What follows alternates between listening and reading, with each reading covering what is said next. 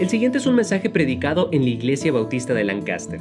Para conectarse o saber más, busque IB de Lancaster en Facebook, Twitter o Instagram o vaya a ibdelancaster.org. Es lo que decimos en español y ahora también Memorial Day, Memorial Day lo que decimos en inglés. Y estamos recordando los que cayeron en las guerras. Y vamos a aprender un poquito también eso y también aprender de los caídos este, en Cristo. Y vamos a tener ese lugar de Efesios 6, versículo 10, cuando tiene su lugar, hermano, les animo que se pongan de pie mientras que leemos la palabra de Dios en este día. Hermano, no, no olviden su lugar durante el verano. Ya estamos empezando la temporada de verano. Que traigan invitados, que vengan a tocar puertas y vamos a seguir adelante en nuestra iglesia mientras que estamos en un verano bien bonito en que estamos esperando. Aquí estamos Efesios 6, versículo 10 dice la palabra de Dios. Por lo demás, hermanos míos, fortaleceos en el Señor y en el poder de su fuerza. Vestíos de toda la armadura de Dios para que podáis estar firmes contra las acechanzas del diablo. Porque no tenemos lucha contra sangre y carne, sino contra principados, contra potestades, contra los gobernadores de las tinieblas de este siglo contra huestes espirituales de maldad en las regiones celestes. Por tanto, tomad toda la armadura de Dios para que podáis resistir en el día malo y habiendo acabado todo, estar firmes. Esta mañana, los caídos en Cristo. Oremos, hermanos. Padre Santo, Señor, gracias por tu palabra y la lectura de tu palabra que hemos leído. Señor, esta mañana en primer lugar, te invito. Quiero que tu presencia sea sentida en esta mañana. Tú eres el Dios vivo y verdadero. Tú nos quieres hablar en este culto. Y si no en este momento estamos sometidos ante ti en este culto. Bendice el tiempo, te pido, gracias por todo en tu nombre precioso que te pedimos. Amén. Pueden tomar asiento. Cuando pensamos este día de Memorial Day o lo que también es el día de los caídos, pensando los que han dado su vida en sacrificio. Tenemos dos días que son diferentes que recordamos los soldados. Uno es el Día de los Veteranos que este siempre celebramos en el mes de noviembre. La diferencia entre el Día de los Veteranos y el Día de los Caídos es que en noviembre estamos reconociendo y dando honor a los que han servido o también los que sirven, pero aún son vivos. Y en, este, en esta fecha estamos recordando los que dieron su vida en sacrificio por nuestra libertad. Muchas veces no pensamos mucho en esta libertad en que tenemos hoy en día en nuestro país. Tenemos un lugar libre en que podemos servir a Dios, en que podemos tener los cultos abiertos como los tenemos hoy en día, la libertad que tenemos para servir y luego adorar a nuestro Dios. Y hermanos, esa libertad fue dada por también por el sacrificio. Ahora, para pensar un poco, hermanos, de lo que es el Día de los Caídos, vemos que su primer nombre fue conocido como el Día de la Decoración. El día de la decoración fue una fecha que apartó el pueblo para decorar las tumbas de los muertos en las guerras. Y la primera guerra que hicieron eso, eso fue después de la guerra civil. La guerra civil fue una de las guerras que costó más a los Estados Unidos que cualquier otra guerra en la historia. Esa guerra fue una guerra literalmente de hermanos contra hermanos. Los que vivían en la línea de la separación, literalmente en un pueblo, en una ciudad, ese fueron algunos vecinos contra vecinos, unos hermanos contra hermanos. Y el sacrificio fue muy grande en esa guerra que duró por como cuatro años. Y luego al final de ese empezaron a recordar los que cayeron. Él fue un día festivo federal el año 1971. Y cuando vemos esta guerra, hermanos, este fue una guerra en que costó 700 mil muertos. Y cuando pensamos en eso, en una población ese tiempo de como 31 millones, era más muertos por, por porcentaje de cualquier otra guerra y la mayoría juntas. Para entenderlo bien, la Segunda Guerra Mundial es la guerra más costosa en la historia del mundo. Fueron 80 millones muertos y de esa cantidad 420 de los Estados Unidos. La guerra civil fue algo que era 10 veces más costosa cuando lo pone en, en perspectiva de lo que era la población ese tiempo. El presidente Abraham Lincoln y el siguiente presidente Grant, ellos dijeron que la guerra civil fue un castigo de Dios por la manera que los Estados Unidos trató a México en la guerra de México y los Estados Unidos. Y Dios castigó al país de esa forma. Hermanos, cuando pensamos en eso, yo quiero agradecer a los que sirven a nuestro país como soldados defendiendo nuestra libertad. Y hermanos, cuando pensamos como cristianos, ese debemos tener nosotros como cristianos también somos parte de una guerra también. La guerra de nosotros no es una guerra física. No estamos cargando armas matando uno a otro sino es una guerra espiritual. Entendemos que nuestro enemigo no es la carne ni la sangre, sino nuestro enemigo es Satanás y su ejército. Entendemos que Satanás usa todo lo que pueda ese en contra de nosotros. Y nuestro texto, hermanos, nos muestra este de esta guerra. La verdad de cada guerra es que personas mueren. Cuando un país entra en una guerra, la cosa segura es que alguien va a morir. Y cuando hablamos de nuestra guerra espiritual, la verdad es que algunos van a morir. Y en esta mañana quiero enfocar en un poco de eso y luego entender que nosotros debemos aprender cómo usar la armadura de Dios para defendernos de las víctimas que caen durante esta guerra en que estamos. Y por eso les animo a que abra sus notas y ojalá que tenga en su mano una pluma y puede poner algunas, algunas verdades para ayudarnos a ponerlos también en esta guerra y también salir de este lugar ese día ya preparados para enfrentar la guerra en que estamos y no ser una de las víctimas que están saliendo hoy en día. Número uno, hermanos, en nuestras notas vemos que desaparecidos, hay los desaparecidos en acción. Cuando hablamos de las primeras víctimas que hay, ese primero siempre hay los desaparecidos en acción. ¿Qué está diciendo? Los que salieron y ya no están en la batalla, ya no están dentro de la guerra, ya están por una, un motivo u otro, anda en otra cosa.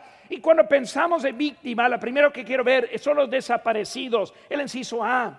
Número uno, vemos que no quieren aceptar la palabra de Dios. Aquí vemos, hermanos, en Juan 6:60, dice, al oírlas, muchos de sus discípulos dijeron, dura es esta palabra, ¿quién la puede oír? Hermano, cuando vemos primero los desaparecidos, aquí en versículo 10 dice, por lo demás, hermanos míos, fortaleceos en el Señor y en el poder de su fuerza. Él está diciendo que necesitamos estar fortalecidos para poder seguir adelante. Para algunos que no están fortalecidos y ellos caen y luego están desaparecidos. Vemos que la primera cosa, hermanos, viendo la palabra de Dios, aquí vemos que algunos están hablando y el Señor Jesucristo enseñando. Y dijeron, pues dura es esta palabra. Hermanos, aquí en esta mañana, la predicación a veces está dura, a veces duele, a veces corrige, a veces anima, a veces motiva. Pero hermanos, si la palabra de Dios no tiene efecto, ni nos puede ayudar en la batalla que estamos. Un soldado sabe que está preparándose para entrar en la guerra, entiende que va a tener dolor. Ellos empiezan a capacitarse, empiezan a correr, empiezan a hacer ejercicio, empiezan a, comer diferente, a condicionar sus cuerpos, a hacerse resistencia para que puedan aguantar ese tiempo. Si no estamos acondicionados, si no estamos listos, entonces no vamos a estar preparados para entrar en esa guerra. Y por eso un soldado que entra y el primer día que no tiene comida, no busca a llorar a su mamá porque no tiene comida. Cuando el, el, capitán dice corre, él no empieza a llorar y quejarse porque no quiere correr. Él empieza a correr, él va sin hasta comida, él hace todo lo necesario para poder andar adelante, porque él está, está preparado por esa palabra dura. Hermano, aquí en esta mañana la palabra de Dios debe ser espada en nuestras vidas. Si está pasando culto tras culto tras culto, si está pasando tiempo leyendo la Biblia sin tener ningún efecto personal, es porque no está recibiendo la ayuda que necesita en la vida. Aquí están diciendo muy dura, la palabra muy dura. Pastor, hay otra iglesia en donde no predica tan duro. Hay otra que no está tan duro en contra del pecado, en contra del estilo de vida, en contra de las cosas que queremos hacer. Y vemos que es algo en que debemos estar preparados. Hermano, la palabra de Dios de verdad, eh, de, verdad, de veras es, está dura. No aguantan las pedradas. No aguantan la convicción del, del Espíritu Santo. empiezan a sentirse incómodo y luego están ya buscando a salir y estar desaparecidos en la guerra, en la batalla en que estamos. Piensan que nadie la puede soportar. Dice aquí en nuestro texto, ¿quién la puede oír? No hay nadie que lo puede oír, no hay nadie que lo puede aguantar, pero sí hermanos podemos aguantar. Así son algunos que no quieren seguir adelante. Hermanos, todavía este, los que están desaparecidos, todavía les llevamos en la lista de membresía, pero solo aparecen para reunirse tal vez en la Navidad, o tal vez en la Pascua, o tal vez el Día de las Madres, pero no están presentes para pelear y para seguir adelante. Nomás están aquí cuando les guste o cuando quieren, no tienen nada más que hacer, por eso aquí están en la casa de Dios. Y lo que vemos que muchos andan desaparecidos. Y eso, hermanos, está común en cualquier iglesia. Aquí entre nosotros. Yo apenas, mi esposa y yo vamos, estamos cumpliendo un año aquí como el pastor hispano. La semana próxima eh, se cumple un año desde que nosotros llegamos aquí. Ahora, en tan poco el tiempo, ya conozco algunos que hace el año estuvieron aquí y ahora están desaparecidos. Hay unos que antes estuvieron hasta sirviendo aquí y ni están existiendo aquí. Y hermano, cuando vemos eso, vemos que hay unos que están desaparecidos. ¿Dónde están? ¿Quién sabe? ¿Qué están haciendo? ¿Quién sabe? ¿Están en casa de Dios esta mañana? Es dudable. ¿Qué están viendo? Están desaparecidos cuando vino algo en su vida que pensaron que no aguantarían. Hermanos, este vemos desaparecidos es un problema. Por eso, hermanos, la palabra sí afecta. Vemos en Ciso B, sin el poder de Dios se apartan. En Juan 6, 66, no más seis versículos después de la primero, dice, desde entonces muchos de sus discípulos volvieron atrás y ya no andaban con él. Primero dijeron, dura es esa palabra. Y luego, poco versículo después, sus discípulos. Hermano, no estoy hablando de la orilla. No estoy hablando de los cinco mil que fueron alimentados. Yo estoy hablando de los que antes servían, antes diezmaban, antes estaban este, este, cantando en coro y activo en todo. Y lo dice, ya no van a andar con él. La palabra que dice, hermanos, no quieren no quieren. Siempre dice, pero pastor, no puedo, sí puede. Pero pastor no sabe mi situación, Dios lo sabe. Cuidado con las excusas, Dios lo sabe. Ellos no quisieron, no es que no pudieron, sino quisieron estar allí. Lo que necesitamos, hermanos, es el poder de Dios. El poder de Dios, hermanos, representa la madurez. Cuando estamos acondicionando, acondicionando a un soldado, capacitándole para, para andar en la batalla, llevan una carga muy pesada, llevan su arma, y, no es algo pequeño, es algo grande, lleva su, este, sus balas y todo lo que necesita para entrar en la guerra. Y ya listos, hermanos, están entrando para pelear. Ellos ya están este, con poder que es la madurez con todo el tiempo de ejercicios, de todo el tiempo corriendo, de todo el tiempo aguantando eh, este peso más este, en, forma y ya anda listo para andar, hermanos, necesita el poder para seguir adelante. Lo que tenemos, hermanos, es el Espíritu Santo que nos madura. Cuando uno acepta a Cristo, tiene todo del Espíritu Santo. Lo que alguien una vez dijo, si tenemos todo el Espíritu Santo. Lo que no tiene es el Espíritu Santo todo de nosotros. Yo tengo todo lo que, lo que hay de Él, pero lo que necesito es entregarme a mí totalmente a Él. Y cuando yo estoy entregando mi vida a Él, Él me da su poder, de su fortaleza, para que yo pueda seguir adelante. Hermanos, igual en la guerra que hay de guerra física y siempre andan los que están desaparecidos. Hermano, no es diferente en la guerra de nuestro Señor. Hay muchos que están esa mañana y si yo le dijera, pues vamos a ir adelante, pues animado, ánimo hermanos, vamos adelante. Y de repente ya no están desaparecidos en acción. Hermanos, desaparecidos en un tiempo de necesidad ese, si no estamos, hermanos, en el tiempo, llega la necesidad y no están aquí presentes para eso. Hermanos, ese poder viene de la fortaleza de Dios. Hermanos, cuando vemos nuestro texto aquí, el, el versículo número 10, dice aquí, por lo demás, hermanos míos, fortalecer al Señor y en el poder de qué? De su fuerza. Hermano, mi poder no está en mi fuerza. Mi poder no está en lo que yo puedo hacer.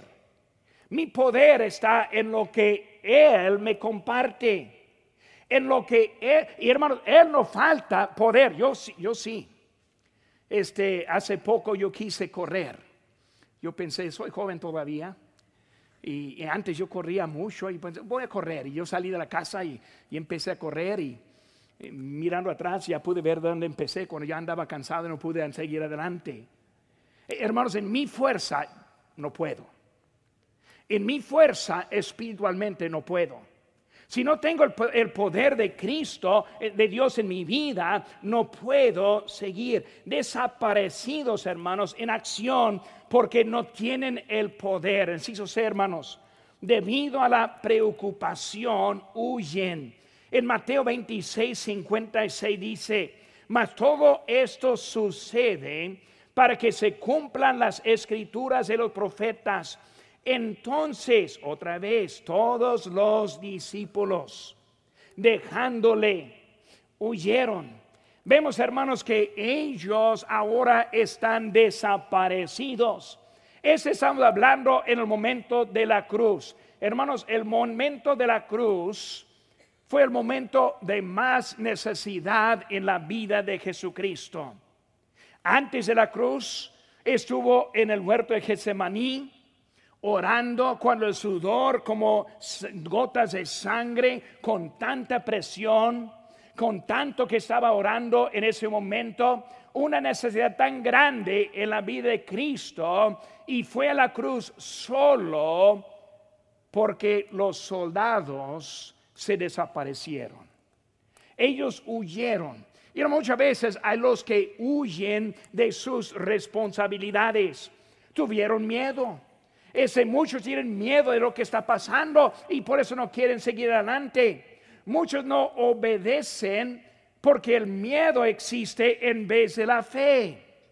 El miedo está y el temor hay en vez de que la fe que Dios sí puede cumplir en nuestras vidas.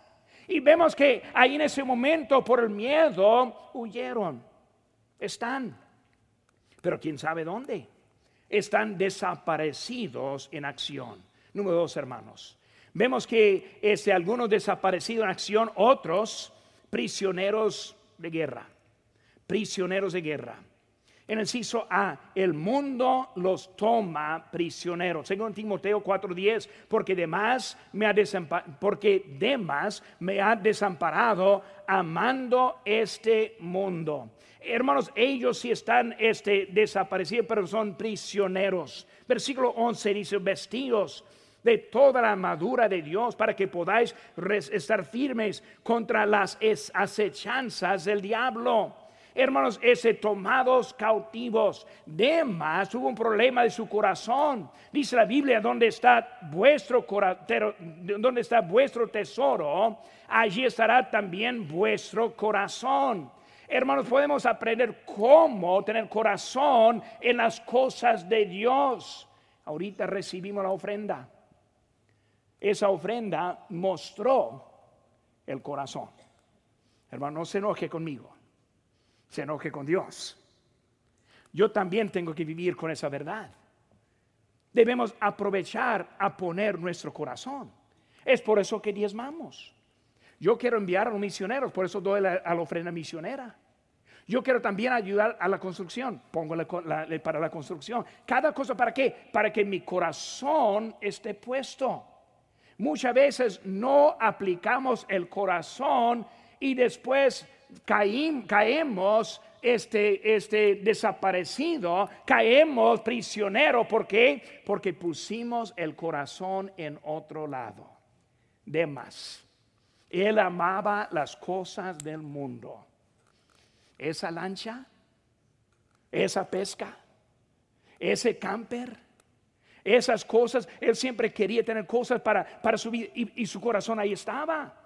Y por Israel que dejó porque amaba, amaba las cosas del mundo. Hermanos, el mundo les toma cautivo. Necesito ver, hermanos, el miedo los toma prisionero. Juan 7:3 dice, pero ninguno hablaba abiertamente de él por miedo a los judíos. Muchas veces somos ineficaces en la vida simplemente por miedo. No queremos hablar por el miedo que hay en la vida. Hermanos, sin la armadura vamos a ser prisioneros. Hermanos, la ansiedad o el miedo es un problema muy común hoy en día.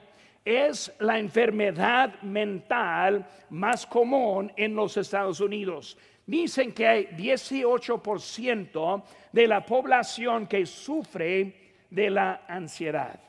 ¿Qué es eso? Miedo. Se despierta la noche con miedo tiene miedo al día ni sabe por qué. Hermanos, estamos hablando de que el temor de las cosas que toma cautiva la persona. En Proverbios 3:5 dice, fíjate de Jehová de todo corazón y no te apoyes en tu propia prudencia. Necesitan dejar ese, la confianza en Dios. En sí, hermanos, el engaño el engaño toma prisionero. Santiago 1.22 dice, pero sed hacedores de la palabra y no tan solamente oidores, engañándoos a vosotros mismos. El engaño, el engaño. Alguien hace algo y se siente decepcionado. Alguien no cumple con su palabra y se siente engañado. A veces unos de propósito engañan y por ese sentimiento deja a Dios. Curioso. Dios no engañó. Dios no hizo mal a usted. ¿Por qué culpa a Dios cuando algo pasa en la vida? Pero así es muy común. Por eso estamos viendo que algunos por engaño, ese engaño, hermanos, que empieza con otro, últimamente sigue a sí mismo. Dice aquí, engañándose a sí mismos. Cuando yo permito el engaño de otro afecta a mí, yo estoy engañándome a mí mismo. Yo estoy permitiendo que alguien haga algo en mi corazón. Yo estoy permitiendo que alguien haga algo que afecta mi relación con mi Señor, mi relación con su iglesia. Y por eso muchas veces lo que pasa es que estamos engañando a nosotros mismos. Es como que uno que no quiere ir al hospital. Yo no quiero ir al doctor. Porque si voy al doctor, él me va a decir lo que tengo mal. Y no quiero aceptar lo que tengo mal. Eso, hermano, sería locura. Pues yo prefiero morirme de lo que tengo en vez de tal vez buscar un tratamiento, una curación. Pues obviamente, lógicamente, quiero saber, quiero tener eso para ayudarme. Hermano, que tenemos en la vida, que muchas veces andamos engañados de propósito en nuestra vida. Cuando llegamos a la guerra, no están. Lamentamos su ausencia, pero están desaparecidos. Número tres, hermanos, muertos en acción muertos en, acción. Versículo 13. Por tanto, tomad toda la armadura de Dios para que podáis resistir en el día malo, habiendo acabado todo, estar firmes. Hermanos, muertos en acción. El inciso resiste el enemigo. Dice en 1 Pedro 8:8, sed sobrios y velad, porque vuestro adversario el diablo, como león rugiente, anda alrededor buscando a quien devorar tenemos un enemigo, hermanos. Necesitamos estar listos y preparados para enfrentar a ese enemigo. Muertos en acción. ¿Quién es ese? Que está muerto, pero no huyendo. Muerto, pero no desaparecido. Muerto porque aún está en la acción. Hermanos, cuando hablamos de eso, debemos entender cómo defendernos. Y número uno es por resistir ese, enemigo. Si ve, hermanos, estar firmes. Primero Corintios 10, 13 velad, estar firmes en la fe, portados varonalmente y esforzados. Debemos estar firmes, hermanos. Cuando pensamos en esta vida, hermanos, este, debemos estar firmes en donde estamos, hermanos. Debemos estar hasta la muerte. Hermano, yo quiero ser persona que muere con las botas de la guerra puestas no quiero fallar en la última hora. Hermano, hay unos que dan todo y así como soldados debemos dar todo con la vida que el Señor nos da. Por eso, hermanos, vemos los muertos en acción, están adelante enfrentando. Estudiamos hace poco la vida de David y los valientes. Y ese Urias, él fue al frente para pelear y cuando todos se retiraron, él siguió. No se retiró, no huyó, no se escondió, no se desapareció. Él fue allí hasta la muerte, sabiendo que la muerte vendría. Hermano, debemos entender, Dios espera 100% de nosotros. Y hermanos, el premio viene en la vida que entra. Vemos hermanos aquí que están algunos muertos en, en acción. Estar firme en el inciso 6, esperar la victoria. Como dijo el apóstol Pablo, he peleado la buena batalla, he acabado la carrera, he guardado la fe. ¿Qué está diciendo Pablo? Yo estoy ahora listo, estoy listo para partir de acá, estoy listo para ir al cielo porque he estado en la, en la batalla hasta, hasta el fin. Muertos en acción, número 4 hermanos los muertos inocentes. Versículo 17. Y tomad el yelmo de la salvación y la espada del Espíritu, que es la palabra de Dios. ¿Saben que hermanos? En cada guerra siempre hay los inocentes. Siempre las noticias quieren la foto del niño que cayó muerto. Siempre quieren empezar a ver las casas destruidas de los inocentes. Hermanos, cuando hablamos de guerra, número uno, alguien muere. Pero también, número dos, hermanos, inocentes mueren. Inocentes mueren. No, no salen de hogares, no salen de ciudades para pelear un campo común, sino que ellos están dentro peleando. Y cuando están dentro peleando, siempre hay los que caen muertos, inocentes en eso. Hechos capítulo 4, versículo 12 dice, y en ningún otro hay salvación. Porque no hay otro nombre bajo el cielo dado a los hombres en que podamos ser salvos. Hermanos, hizo A, vemos el yelmo de la salvación. El yelmo de la salvación. Hermanos, el yelmo es muy necesario si va a entrar en la batalla. Es lo que protege a la cabeza. La cabeza es el lugar que necesitamos proteger del cerebro, de lo que es nuestra inteligencia, todo viene allá. Y por eso, hermano, cuando hablamos de eso, es, un, es el yelmo de la salvación. Lo que necesitamos más que todo es la salvación. Los que no son salvos son parte del enemigo. No saben que son parte del enemigo. Cuando una guerra está sucediendo y entra en una ciudad y luego muere algunos inocentes, ese niño que está ahí acostado en la calle. Lo que pasó es que ese niño estuvo en el lado del enemigo. No sabía, no sabía qué estaba pasando, no estuvo peleando, no tenía arma, pero simplemente por su presencia ya fue contado como un enemigo. Los que no tienen a Cristo en su corazón, hermanos, ya son contados como enemigos. Yo conozco gente siempre que dice, pastor, yo no soy en contra de Dios. Yo quiero la bendición de Dios. Yo no quiero ir al infierno. Pero se quedan viviendo al lado del enemigo. Lo que está pasando es que están contados como el enemigo. Aunque no quieren, ahí están. ¿Qué queremos, hermano? Queremos convertirlos. Los que mueren sin Cristo son víctimas inocentes de la guerra. ¿Por qué? Porque la guerra es del aire. Es una guerra espiritual. Es Satanás quien está atacando. Pero tristemente los que andan a su lado mueren y sufren consecuencias porque no cambiaron lado. Y lo que necesitamos es entender cómo como quitarnos de ese lado. Necesito ver, hermanos, la espada del Espíritu. O sea, la palabra de Dios. Dice bien en Juan 17, 17, santifícalos en tu verdad. Tu palabra es verdad. Hermanos, la palabra de Dios es la única manera para encontrar la verdad. Dice la Biblia en Romanos 10, 17, así que la fe es por el oír y el oír por la palabra de Dios. Hermanos, no es la opinión propia que hace un cambio. Un niño puede salir de una casa diciendo, no, no, estoy bien, estoy aquí. Pero si no lo ven y tira al enemigo, puede también ser afectado. ¿Por qué? Porque está en ese lado. Muchas veces tenemos opiniones. No, pero pastor, yo creo, empezamos a hablar de eso.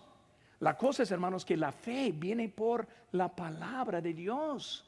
Si no aplicamos lo que dijo Dios, no lo podemos tener en nuestra vida. Amigo mío, no confíe en sus propios pensamientos, confíe en la palabra de Dios. Si sus hermanos, la palabra clave, tomad, tomad. Romanos 10:3, hermanos. Todo aquel que invocare el nombre del Señor será salvo. ¿Qué dice? Invocare, tomad. Algo de acción, algo de decisión algo de disciplina. En esta mañana tal vez alguien que debe tomar una decisión fija para Dios. Quitarse del lado del enemigo y ponerse al lado de nuestro Señor. Tomad, tomad una palabra, hermanos, de mando. Los hermanos que ya conocen a Cristo, tomen la madura. Obedece la palabra de Dios. Huye del pecado. Tomad, obedece ese silbo delicado, esa voz que le habla. Pase al Señor en esta mañana, obedece lo que Él le dice en ese día. No sea una víctima, una persona víctima de la guerra, desaparecido un poco porque no responde en ese día la palabra de Dios. Amigo que no tiene la certeza de la salvación, ¿para qué está esperando? Obedece. esa carga que se siente en ese momento. Obedece ese deseo que se siente aceptar a Cristo. Como nosotros en esta mañana y en la guerra. Aquí están algunos inocentes. En esta mañana les extiendo la invitación. Acepte. Cristo le ama.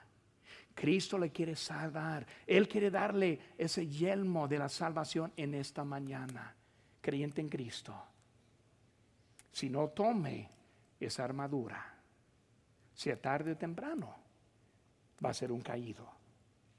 Y no va a seguir adelante en la guerra que el Señor nos ha dado. Incluso sus hermanos, rostros inclinados, ojos cerrados. Antes que empezamos la invitación esta mañana, quiero hacer unas preguntas, nos para también orar para usted en ese día. ¿Es usted salvo? ¿Tiene la certeza de la vida eterna? No hay nada más importante que saber dónde va a pasar la eternidad. Usted puede recibir este regalo si cree de todo corazón y le pide a Jesucristo que le salve. Puede orar así. Dios, mi pecado me ha separado de ti, y sin ti no puedo ir al cielo pero creo que moriste por mí para pagar por mi pecado. Te recibo como mi único Salvador personal. Dame el regalo de la vida eterna. En el nombre de Cristo. Amén.